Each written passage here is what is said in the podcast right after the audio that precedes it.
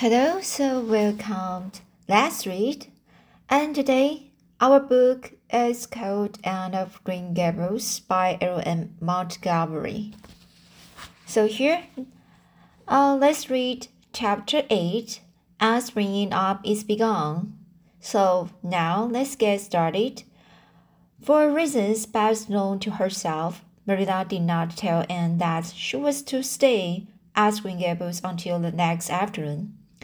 During the forenoon, she kept the child busy with various tasks, tasks and watched over her with a keen eye while she did them.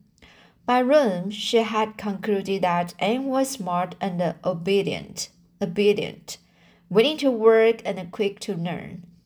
Her most serious shortcomings seemed to be a tendency to fall into daydreams in the middle of task and forget all about it until such time as she was sharply recalled to earth by the reprimand or catastrophe. When Anne had finished washing the dinner dishes, she suddenly confronted Marilla with the air and expression of one desperately determined to learn the worst.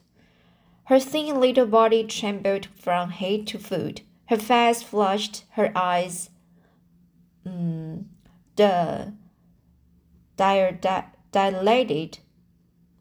So these words dilated until they were almost black. She clasped her hands tightly and said in an imploring voice, imploring, so imploring voice, Oh, please, Miss Cuthbert, won't you tell me if you are going to send me away or not? I've tried to be patient all the morning, but I really feel that I cannot bear not knowing any longer. It's dreadful feeling. Please tell me.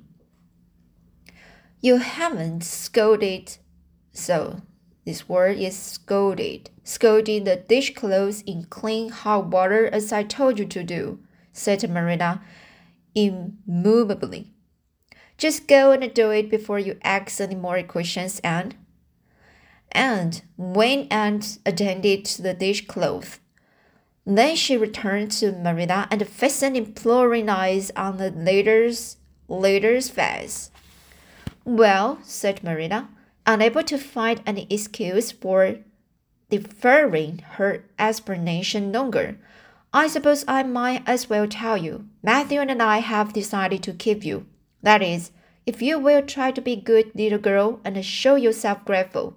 Why, child, whatever is the matter?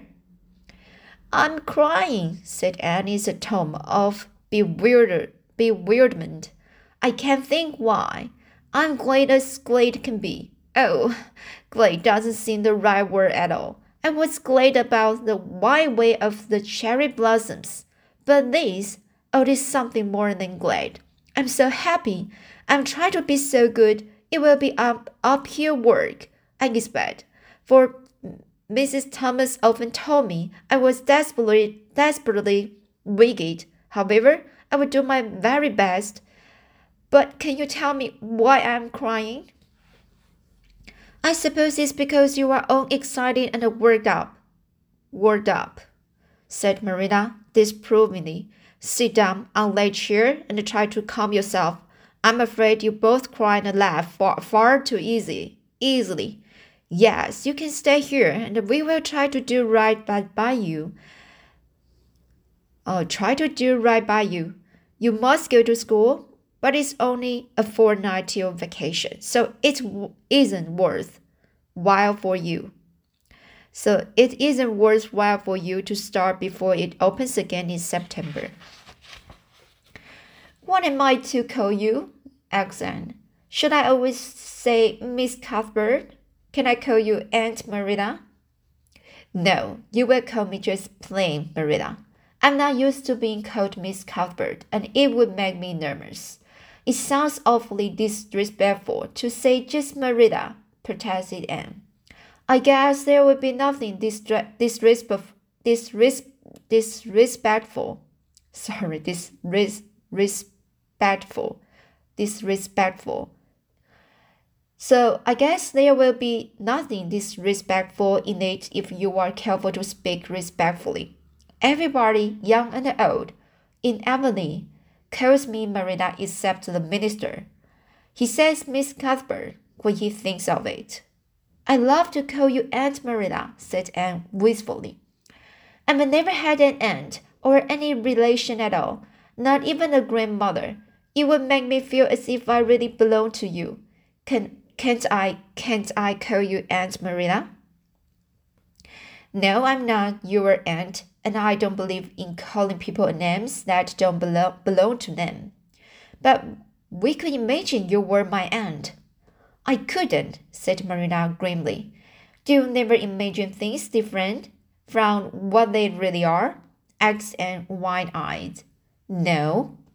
Oh, and drew a long breath. Oh, Miss Marilla, how much you miss. I don't believe in imagining things different from what they really are, retorted Marilla. When the Lord puts us in certain circumstances, He doesn't mean for us to imagine them away. And that reminds me, go into the sitting room and be sure you your feet are clean and don't let any flies. Sorry, so be sure your feet are clean and don't let any flies in. And bring me out the illustrated card that's on the mantelpiece. The Lord's Prayer is on it, and you will devote your spare time this afternoon to learning, to learning it off by heart. There's to be no more of such praying as I heard last night. I suppose I was very awkward, said Anne apologetically. But then, you see, I'd never had any practice. You couldn't really expect a person to pray very well the, the first time she tried, could you? I thought out a friendly prayer after I went to bed, just as I promised you I would.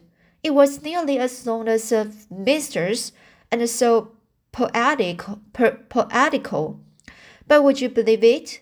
I couldn't remember one word when I woke up this morning, and I'm afraid I will never be able to think out another one as good. As good. Somehow things never are so good when they are thought out a second time. Have you ever noticed that? Here's something for you to notice, Anne. When I tell you to do a thing, I want you to obey me at once and not stand stuck still and discourse about it. Just you go and do as I bid you. Anne promptly departed for the sitting room across the hall. She failed to return. After waiting ten minutes, Marilla laid down her knitting and marched after her with a grim expression. She found Anne standing motionless before a picture hanging on the wall between the two windows, with her hands clasped, clasped her behind her, her face uplifted, and her eyes azure, azure with dreams. The white and green light streamed through apple trees, and the clustering vines outside fell over the wrapped like little figure with a half unearthly radiance. And whatever are you thinking of? demanded Marilla sharply, and come, came back to earth with a start. That, she said, pointing to the picture, a rather vivid chromo entitled Christ Blessing Little Children, and I was just imagining I was one of them. That I was the little girl in the blue dress, standing off by herself in the corner, as if she didn't belong to anybody like me. She looked lonely and sad. Don't you think?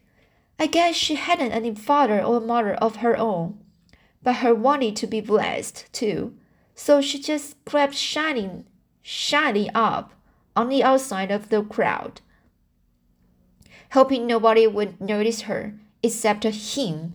I'm sure I know just how she felt. Her heart must must have beat and her hands must have got cold, like mine. Did like mine did when I asked you if I could stay. She was afraid he might not notice her, but it's likely he did. Don't you think? I've I've been trying to imagine it all out. Her aging a little nearer all the time until she was quite close to him and then he would look at her and put his hand on her hair, and oh, such a thrill of joy! would run over her. But I wish the artist hadn't painted him so sorrowful looking. All his pictures are like that, if you are if you've noticed. But I don't believe he could really have looked so sad, or the children would have been afraid of him. And said Marilla, wondering why she had not broken into this speech long before. You shouldn't talk that way.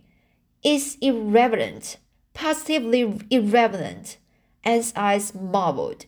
Why, I feel just as reverent, reverent as could be. I'm sure I didn't mean to be irreverent.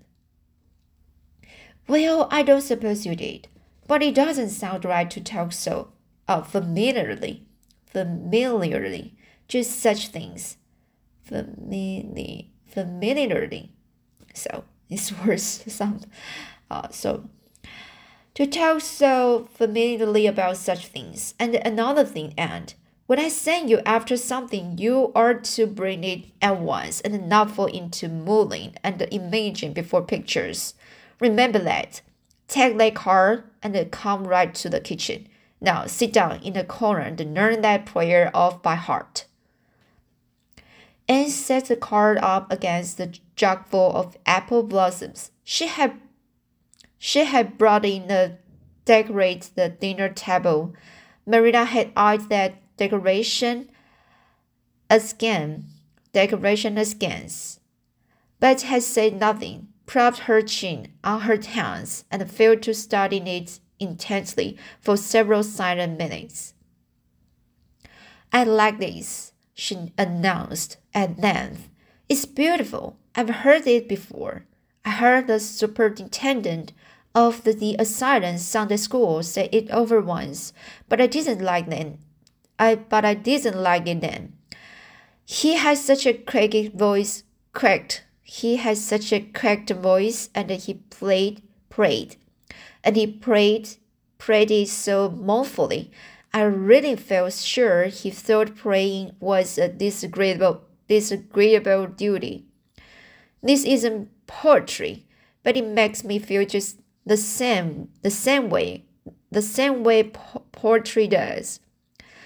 A far which art in heaven, heralds be lightning. That is just like a line of music Oh, I'm so glad. You thought of making me learn this, Miss Marilla. Well, learn it and hold your tongue, said Marilla shortly, and tipped the vase of apple blossoms near enough to bestow a soft kiss on the pink-cupped bud. Bestow a soft kiss on the pink-capped bud, and then studied diligently diligently for some moments longer.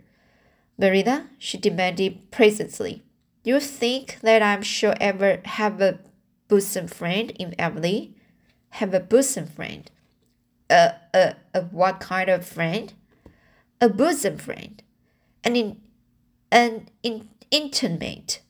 An intimate friend, you know. A really kindred spirit to whom I can confide my inmost soul.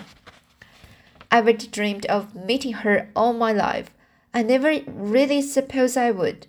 But so many of my loveliest dreams have come true all at once that perhaps this one will too. Do you think it's possible?